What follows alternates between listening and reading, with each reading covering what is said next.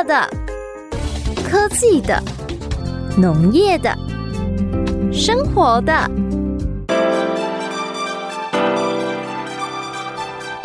欢迎收听《快乐农播课》。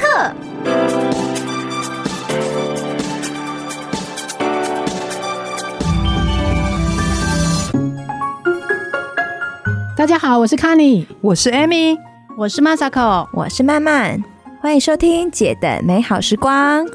我们今天的题目呢非常实用，因为呢，我最近找新人找的头很痛，但是听说新人找工作也找头很痛。没错，我跟你讲，我们公司都找不到人，找不到人，真的。听说听说年轻人也找不到工作。啊！现在找工作要这么辛苦啊？那不是就准备一下履历就好了？贵妇永远没有办法体对啊，体会到我们这种庶民的心情。对啊，不是履历就写一写，把自己表现好就好了。no no no，最难的就是学写那个履历，你知道吗？因为履历要你要在那么短的时间内要让人家认识我，然后要要知道我从哪里来，然后我是怎么样子的，可以可以有什么长才，让你能够一目了然，这个才是最难的。我们现在其实已经离写履历很远了啦。我们今天有请到三个年轻人，他要来跟我们讲一下履历，他们面临找工作这件事情到底有多困扰。今天的特别来宾有张永晴、王伟伦跟赖珍怡，好，来看看他们这些即将社会新鲜人，对他们来说找工作写履历到底是多困扰的事。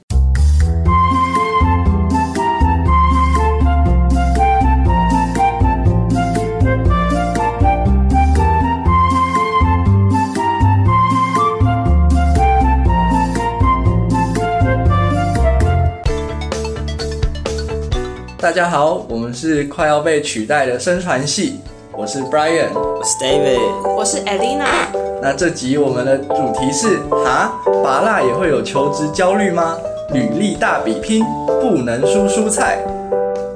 哎，话说 David，你今年大几了？我大四嘞，其实快要毕业了。你大四了，快要毕业了，那你最近有在特别忙什么事情吗？干嘛？你很惊讶吗？其实也还好，就是我暑假的时候有去实习这样。去实习，对啊，升大四的那的那个暑假。那你觉得实习这件事情，你找这个工作的时候，你找的还顺利吗？其实那个时候硬要讲的话，也不算是找的顺利，因为我朋友刚好有认识这样，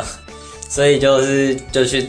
就刚好去某家金融业做了两个月的暑期实习。对，啊，那我只能说，其实你还蛮幸运的，因为就是大家很多大学生在找工作的时候。最压力最大的就是他不知道怎么写自己的履历，他不知道怎么把自己介绍给其他人，或者介绍给他的主管，介绍给他想去的那些公司啊。像我自己，其实我从大三就开始实习了，所以我觉得还蛮幸运的，因为大三的时候不会有就是这么大的压力，说一定要有实习，所以我就是投投看，然后也刚好在投的时候也有透过介绍，然后还有很多人也有帮我看过的履历，然后最后就很顺利的找到我的第一份实习。那你们？对做履历这件事情，你们有什么小 paper 吗？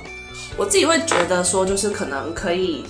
根据你想要投的实习，或是你自己有兴趣的职业，去针对他给的一些 job description，去把你自己的履历做一些克制化的筛检，或者说就不用把自己所有的精力都放上去，这样子，我觉得应该会比较受到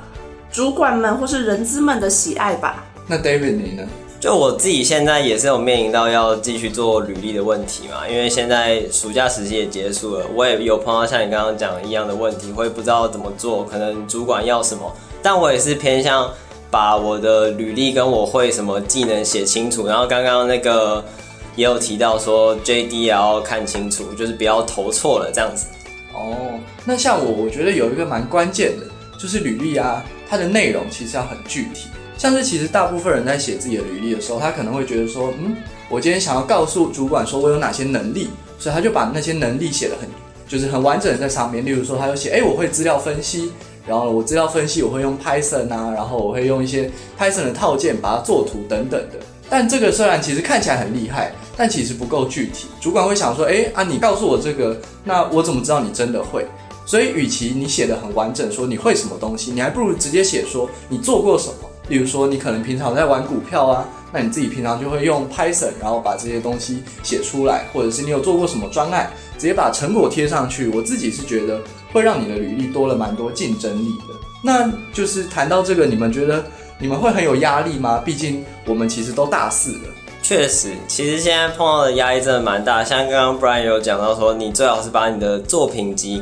就是把你真的会了什么，然后应用成的成品打出来，这样子主主管他们在看你的能力的时候也比较好，用一个量化的方式去帮你打分数，这样可能也会有加分。那 Elena 呢？我自己会觉得说，就是可能还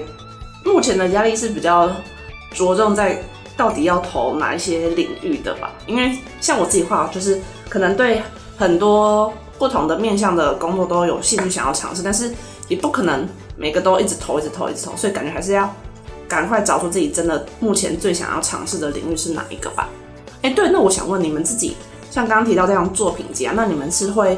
把它弄成像是可能超连接，或是用什么样的方式让主管他们可以去看到吗？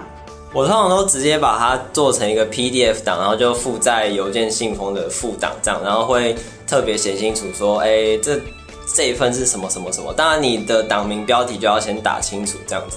嗯，我觉得 David 这样也不错，就是他可以免于让主管在很多个连接里面找，他就直接随性负责。但是像我啊，我会把我的作品集丢在一些。已经整理过、整理好，然后很清楚的连接里面，像是市面上很多软体都有提供这些服务，像是 Linktree 啊，或者是写程式的人也会用到 GitHub，就是这些都是一个很好累积，然后呈现你作品集的方式。嗯，OK。但是啊，其实就是虽然我说了那么多，其实在做履历的时候，还是会遇到好多困难跟疑问哦。像是我其实最主要，我以前工作经验都是在一些新创。但是像最近啊，我有想要去一些金融业或者是一些管顾业，那这样子我原本的履历其实就已经会变得不太适合了，所以我在做的时候就觉得困难重重啊。那你们有类似的经历吗？我只能说隔行如隔山啊，确实啊，你本来从一些新创公司你要跳到金融业，那那个本来就有一点小差距，那个就只能看你看把 JD 看好，然后看你技能数要怎么点，把你一些。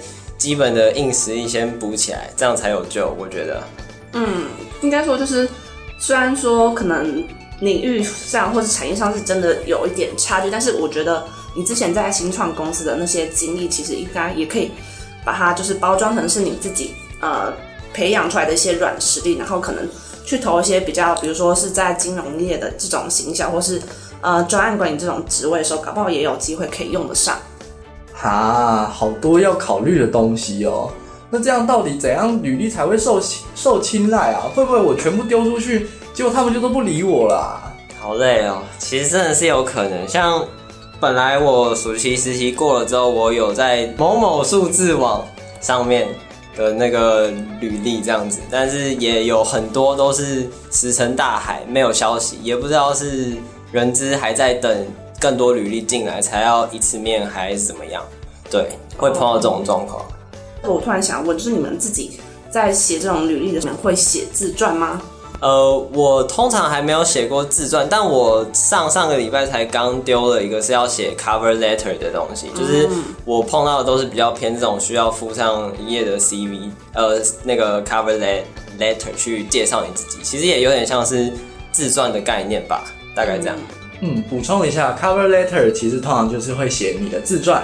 然后假如你觉得自传不不足以表达你你的热情跟申请动机的话，你就会补上一些为什么你要申请这个公司的原因。我突然想到，要是我可以当冰箱上冰箱里面的水果，或者是树上的水果，或者是市场里面的水果，我是不是就不用有这些烦恼了啊？确实，哎，你好像只要烦恼什么时候会被吃掉就好。对啊，我感觉就是只要。我就好好的长大，变成一颗完整的水果，就可以直接被卖到市场了啊！真的，其他时间都躺着过。哎，不一定哦。其实现在这些蔬果蔬菜，他们也是需要去申请一些产销履料或是一些认证，让这样消费者他们才会可能更有信心可以去购买这些产品的。所以，并不是蔬菜他们都没有这些烦恼。哈，所以水果跟蔬菜他们也要去面试，也要履历，也要找工作吗？有这种东西哦，我怎么从来没听过啊？是不用到找工作啊，但是就是他们的一些呃，可能生产的记录啊，或是一些他们自己从呃小树苗到结果这些过程中，他们也是有需要去申请一些东西，去好好的帮他们记录下来。这样子之后，可能到市场上让消费者去选择的时候，他们也可以去更清楚的知道这个这个苹果或是这颗马铃薯他们在生产过程中的一些经历哦。酷哦！原来除了人以外，连水果甚至是蔬菜，他们都需要在他们的成长过程中累积一些经历，然后要产出属于他们自己的产销履历，然后还要去市场竞争。他们好像也蛮辛苦的哎。哦，蔬菜其实也过得很惨哎。呃，好啦，不要再抱怨了。不如我们请艾丽娜来跟我们介绍一下啊，产销履历到底是什么？好啊，好啊，就其实我自己这边也是有先事先查过了一些资料，那我发现说，就是其实产销履他们是一种比较偏向自愿性的农产品的验证制度。那他们这些农民啊，就是会帮自己的产品去申请一些这些验证嘛。那他们的农产品只有通过了验证之后，才可以去使用这个产销履历的标章，然后去对外宣传说自己是具有产销履历的。那同时，他们也是会受到一些法律的保障，并且并且需要履行相关的义务。哦，所以就是像那种猪上面会盖印章那种，就是吗？呃，猪的那种应该不是吧？哦，猪是那种什么，它哪一天被宰了之类的那种章，跟这个不太一样。应该不一样，对啊，对啊。哦，那那那它跟那个原本就存在于食物上的那些什么有效期限啊，还有什么它包含什么成分？那我们干嘛还需要产销履历啊？因为其实食物上那种。营养标识或者他们之间生产日期，应该是基本上每个食物都会去呃揭露的这些营养资讯嘛。但其实这种产销履历，他们其实是有更多更严格一点的规范。那这边的话，就可以再跟大家分享一下，它其实有三个条件是需要从这边这个制度里面去达成的。像是第一个，就是他们的资讯是需要去可以公开追溯的。那如果是消费者有买了这种呃产销履历的产品的话，他们其实是可以去到这种资讯网上面去输入一些农产品的这个追溯码，或者去扫描这个包装上面的 QR code，然后他们就可以看到这个产品的一些什么生产者啊、机构、产地，或是他们的包装日期，那或是呃出产在哪个县市啊、哪个地方这样子。所以他们其实跟真的呃食品上面这些营养标装相比的话，揭露的资讯是更多的。哦，这样子啊，因为。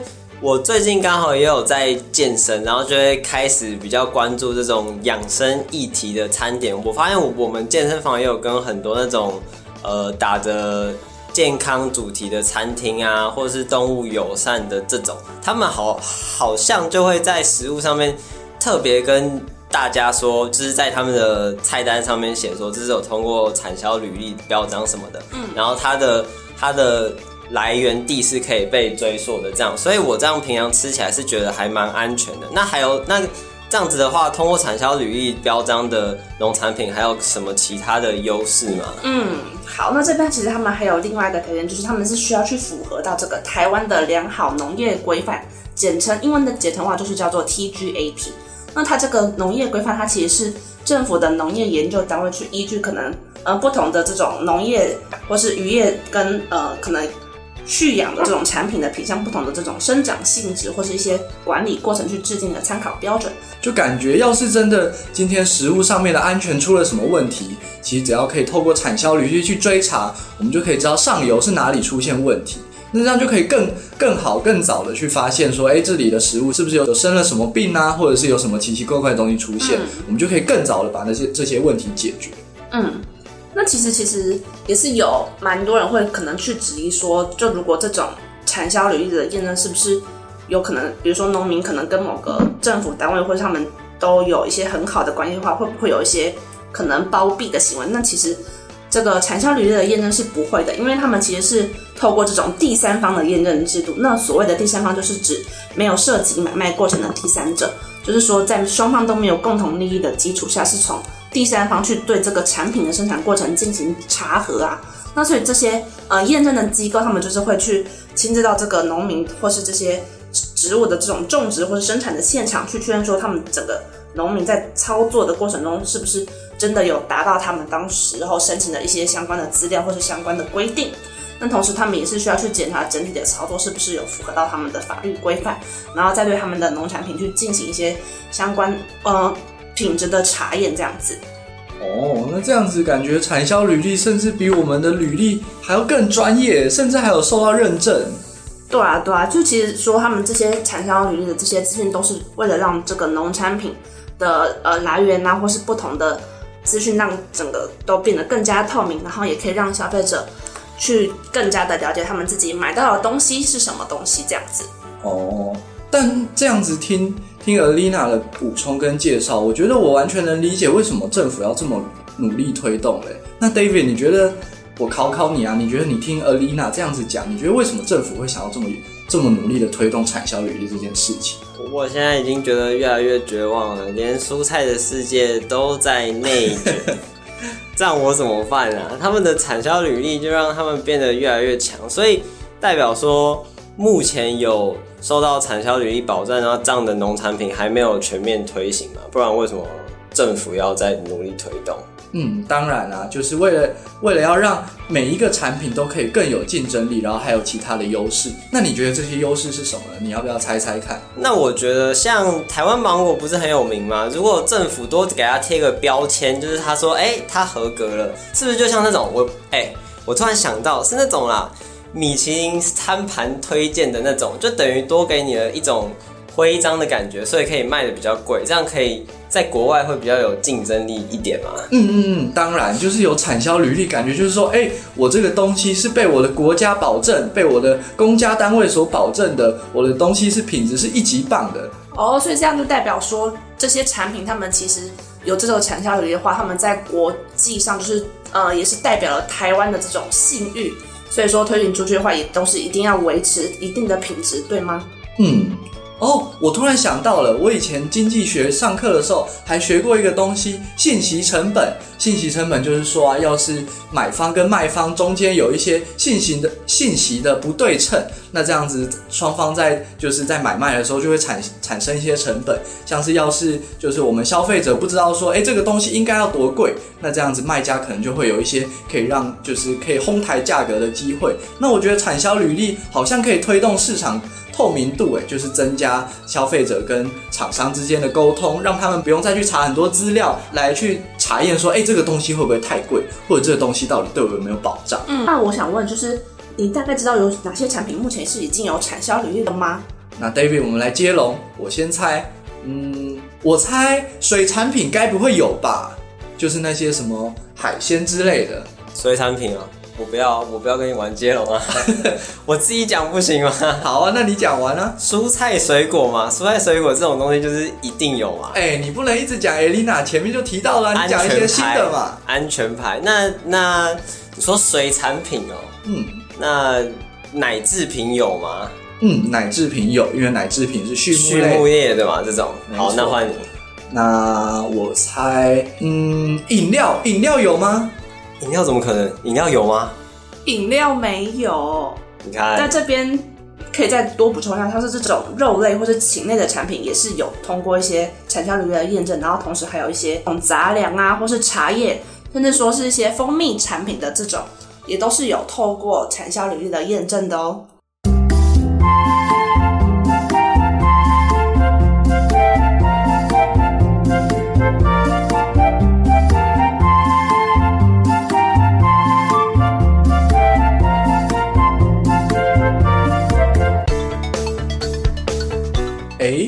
这样子产销履历，我猜应该是免费的吧？这对农民这么好？其实没有哎，因为他们这种产销履历申请是就跟我刚刚提到一样，是这种比较偏向自愿性的认证的制度嘛，所以其实他们第一次申请的话，其实需要呃四万二到五万二的左右的经费。那但是其实也是可以去跟这种农粮署去申请经费的补助，然后如果他们第一年认证通过之后。二三年的时候是用抽验的方式去进行认证，然后但是又从第四年开始的话，所有的品种要全新的重新认证过，而这使得补助费用又会降为二分之一，所以其实对农民来讲，他们这种也是一个需要去考量的成本。哦，那我猜猜看，它的价钱该不会跟我考多亿一样，要八千块钱这么多吧？哈，八千，八千很多了吧？怎么可能要八千？嗯。它甚至更贵，就跟我刚刚讲，它其实是第一次验证的时候是需要大概至少四万两千元到五万两千元左右的钱，但是当然之后还是会有补助。不过这些对农民来讲都是他们一开始是需要先先准备起来的费用啦，所以其实农民他们那边也是蛮辛苦的啦。哦，所以就当算是给他们的工本费这样。哎，但是这样也不错啊，因为你之前不是有说，你刚刚不是有说那个产销履历可以有额外的标章，这样可能消费者也会比较愿意购买嘛。嗯，所以他们会不会其实也可以这样赚比较多钱啊？对啊，也是有可能，就是可以变成说是一个让他们在对外宣传的时候，一个他们自己产品的一个好处吧，就可以让消费者可能更愿意的去买单他们这些产品，或是去购买这些农产品这样子。哦，那就有点像是那些那些蔬菜水果啊，在自己身上的投资嘛。那我觉得这好像有点像是去国外留学啊，然后让自己的履历更漂亮，花一点成本的这种感觉。你觉得呢？确实，但是我们的成本好像也不是花一点，因为哦，但是像刚刚你说产销履历一开始要花不少的钱，但我觉得这就是一个 CP 值的问题。你今天弄蔬菜，然后也是四五万块，然后你有一个产销履历回来，这样子大家吃的也比较放心。这样，但是在我们身上，如果我们要出国的话，你今天如果是去交换，你去个半年，你少说也要准备个三四十万。像我身边也有很多朋友都是刚回来，然后我有去问过他们这样，所以其实也是要花很多钱的事情哎。啊，那其实虽然你说很贵，但我觉得其实出国留学。还是有蛮多帮助的吧，像是其实我自己也有想要去交换，甚至是以后去国外念书的想法。我觉得就是可以出国的时候，你会换到一个新的环境，然后认识一个新的国家，甚至很多国家的人。我觉得在那边的时候，你就可以知道说，哎，那我同年龄的人现在都在干嘛？是不是像我原本在台湾，就是原本在我原本的家乡的人一样，都在准备考硕士啊，或者是准备要直接去工作了？说明他们会提供我对于未来其他想象的样子。你们觉得呢？确实，但我觉得这就是个人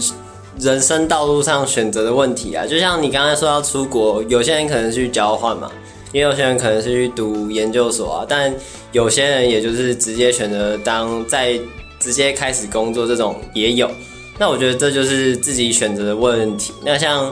产销履历这种蔬菜啊，那他们也自己选择要去申请这个证照，然后让自己的价值，它会有一些附加价值，可以追本溯源的价值都会变得更高。这样子，嗯，像我就其实最近有认识一些。德国人，那我发现这他们他们大学毕业其实没有真的很急，一定要找到人生下一阶段要干嘛。他们可能有些人会去出发去旅游，当做自己的一个很快乐的 gap year。然后呢，有些人可能会去去一些他想去的国家做做一些很短的交换，然后在那边他可以认识到很多来自不同国家的人，然后他们也玩得很开心，也不会觉得。就是在浪费时间。我妈超推荐我，就直接在海外工作，因为她就是觉得要赚美国人的钱，然后再回来台湾花嘛。因为美国物价高啊，但是你所得也相对比较高，所以你回来台湾花，你你看，像我有朋友是去德国，然后他从大一就直接去，然后他是直接在当地打工，然后赚自己的学费跟生活费。我其实觉得还蛮厉害的。然后他现在在那边赚钱，然后他。寒暑假回来啊，他就可以比起之前他就更大方，可能大家出去他就可以请什么的。因为在台湾对他来讲，你平常搭 Uber 坐电车可能觉得有点贵，在他来讲都是那种买饮料的钱这样子。对，哦，所以我想大家对自己接下来短期内的人生，还有一些履历上面的规划，应该都已经有一点点雏形了吧？就是不管是要对自己的软实力有一些。呃，经验的累积啊，或者是想要在自己的履历上面添加一些添加一些很好看的东西，大家都有一些相关的规划了。然后，而且这些出国留学也好，学一些考一些证照也好，我相信这些对整个人生带来的帮助，应该都是没有期限的吧？但是产销履历会有期限吗？产销履历会不会有期限？这个呢，在你们刚刚都很认真的在跟我科普产销履历的时候，我也有先查好资料。我发现这个东西啊，就是期限三年。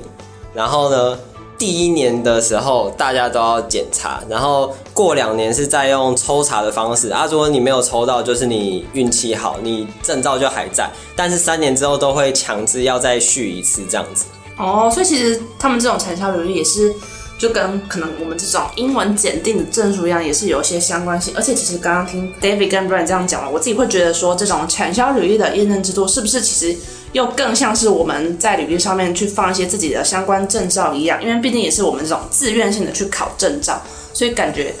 大家可能在履历上面会不会也是蛮着重在这种证照上面的呈现呢？不知道你们有没有相关的经验？这个真的听起来真的是越来越卷了，蔬菜还要考证照，但其实我觉得真的蛮像的。但像是我其实可以跟你们分享一下，我暑假的时候，大就是我主管还问我们说，哎，大家都在放假啊，你们怎么会想来实习？都是自愿的吗？然后因为我刚好跟我朋友，然后也都是台大，就说对，都是自愿的这样，他们就觉得我们很棒，但其实就是。我觉得其实有点讨厌这样，因为这样真的有点太卷，像是你蔬菜也要自行去申请产销履历这样，但是我觉得也不算是个坏事啊，因为它会默默推动其他可能还没有获得产销履历的人去做这件事情，就是说，哎，你的竞争者昨天刚过了产销履历，那可能消费者对他产品的观感会比较好，这样，所以我觉得可能就是双面刃吧，见仁见智这样。嗯，我也觉得 David 说的其实还蛮有道理的，就有点像是哎，大家都在做这件事情，然后那些没有做了、没有做、没有做的人，没有做的蔬菜跟水果，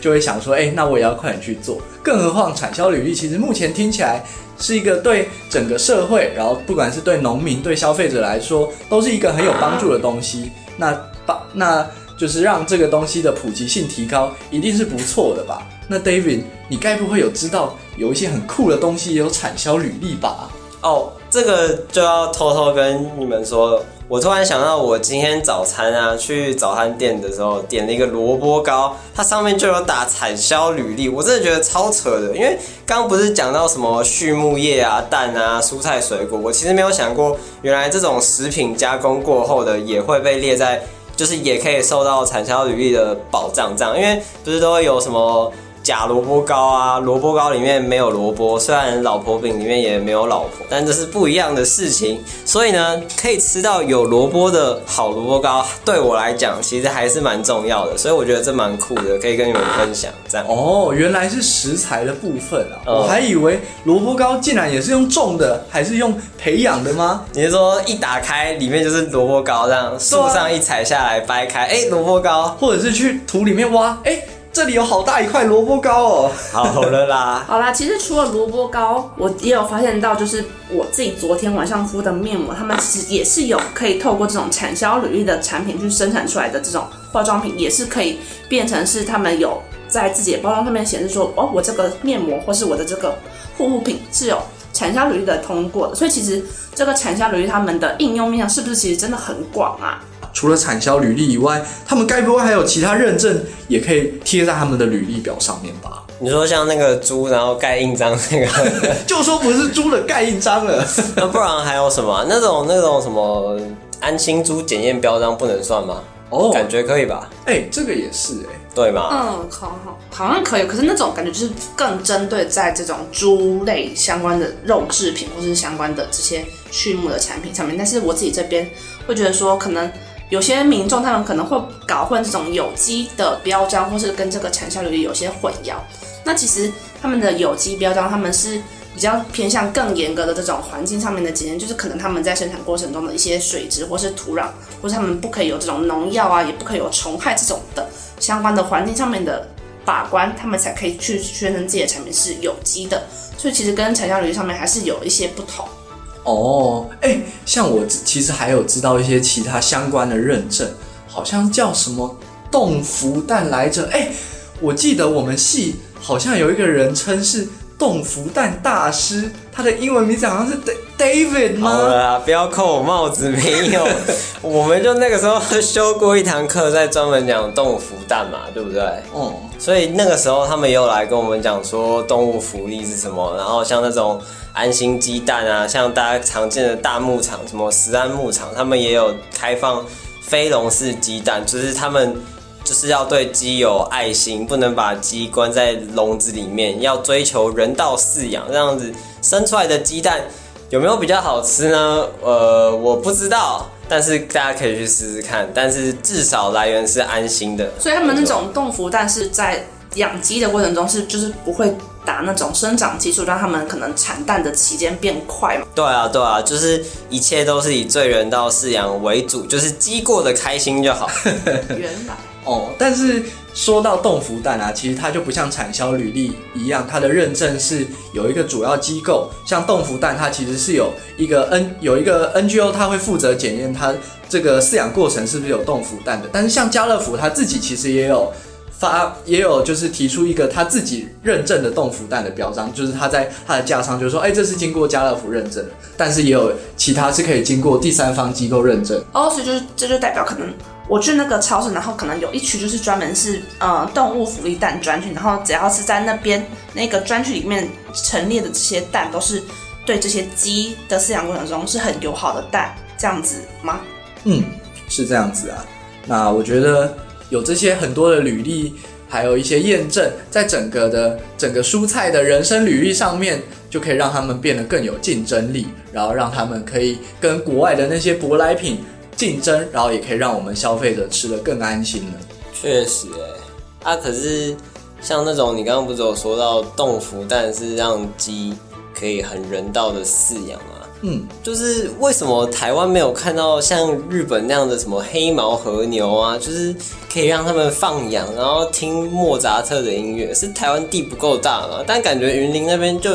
有得搞啊。哦，但我记得也有类似的东西吧，像我记得有一种米，它蛮酷的，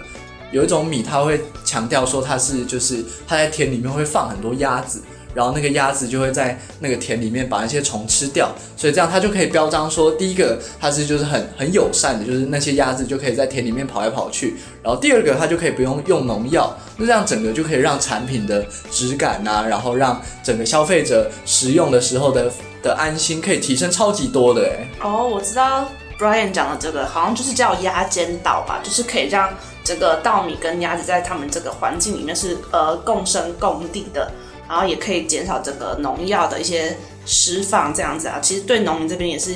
有帮助的。这样子啊，嗯，但不得不说，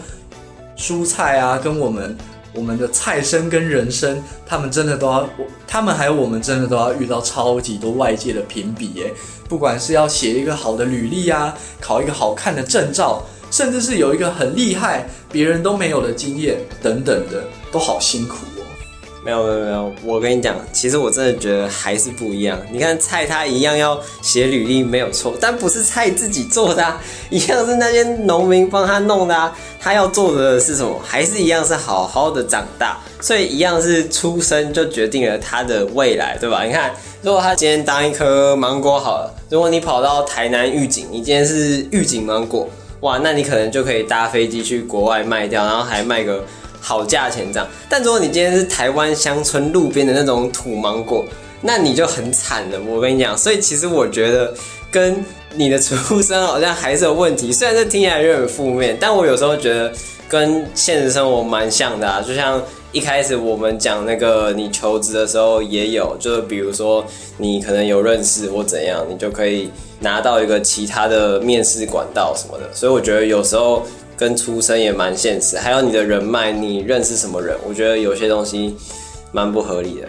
嗯，对啊，虽然这种出身事情我们自己是真的没办法确定，但是它确实也是占了一些可能我们之后在求职或是在整个未来发展上面的有一些因素的影响啊。但是我自己会觉得说，我们其实多努力一点的话，也是还是可以去让自己有更不一样的一些发展，或是可以拿到一些更厉害的经验吧。哦，确实啊，就像刚刚 David 提到的土生芒果，那要怎样改变土生芒果的处境呢？那当然就是用我们的产销履历嘛，告诉消费者说，哎，虽然我不是预警那种很大很甜的糖果，但的 的芒果，但是我一样会有很好的履历啊，我一样是受到农民很辛苦的灌溉，我一样是用很健康的土壤来成长。那这样子我也是很有竞争力，何况酸酸又甜甜的土芒果，其实吃起来也很好吃呢。确实，哎，你这样一讲，就让我有点转念了。就是你的出身不好，但你至少还可以透过后天努力去栽培嘛。像你出身是土芒果，但是你农夫很好好的照顾，可能说真的还是可以长得很甜这样子。对啊，而且就像你刚刚提到那种萝卜糕一样，它是用这种有经过产销履历的萝卜去做出来的一些好吃的商品。那这种土芒果也是有机会的、就可能可以他们通过产销履历之后，然后可以拿这个土芒果去做一些好喝的芒果饮料或者一些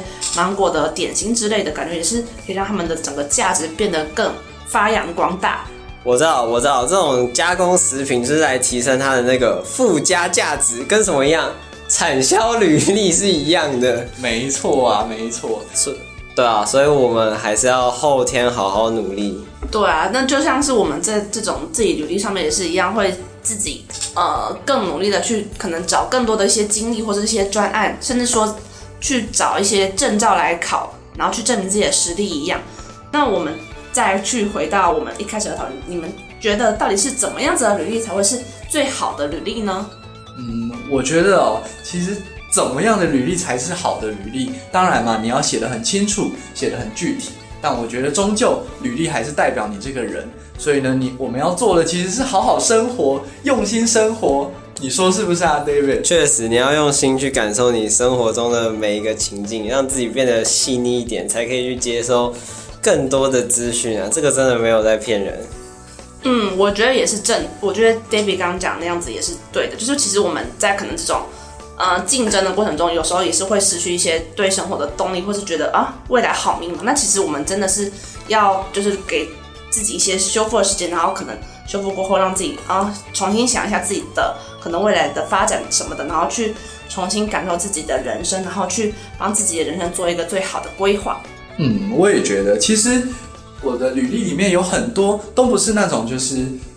特别去考试，或者是特别去做什么验证，然后才产出的内容。其实很多都是我在日常生活中，就因为有兴趣，或者是因为想去做，然后就特别去做了，然后做完发现说，哎，这个成果其实可以很大一部分代表我这个人的某些特质，然后就把它丢上去了。像是可能我记得我对我在履历上面有写说，我对什么资料分析有兴趣，我平常就有在投资上面使用这个技能，但我也不是真的被谁逼着要这样做，而是做完之后发现，哎，好像可以丢到我的履历上面，哎。嗯，对，我也觉得这样不错。反正总归一句呢，就是大家还是要努力，要猛。对啊，就其实就是大家可以把自己的经历跟自己的兴趣做结合，然后从这些过程中去展现到你自己的软实力跟硬实力。这样子，我相信，呃，面试官或是人他们在看的时候，也可以去感受到你自己对这份工作的热情。嗯，那今天我们从刚开始的时候开始讨论我们在求职还有在写履历上面的一些问题跟一些小 paper 以外，我们还讨论到了台湾很厉害的产销履历是如何帮助我们台湾的农民还有产品，让他们变得越来越厉害，越来越有竞争力。然后呢，最后其他两位也分享了一些他们在求职还有在写履历，甚至在生活上面的一些小故事等等的。那我们今天的 podcast 大概就到这边。我是 Brian，我是 David，我是 Elena，拜拜，拜拜。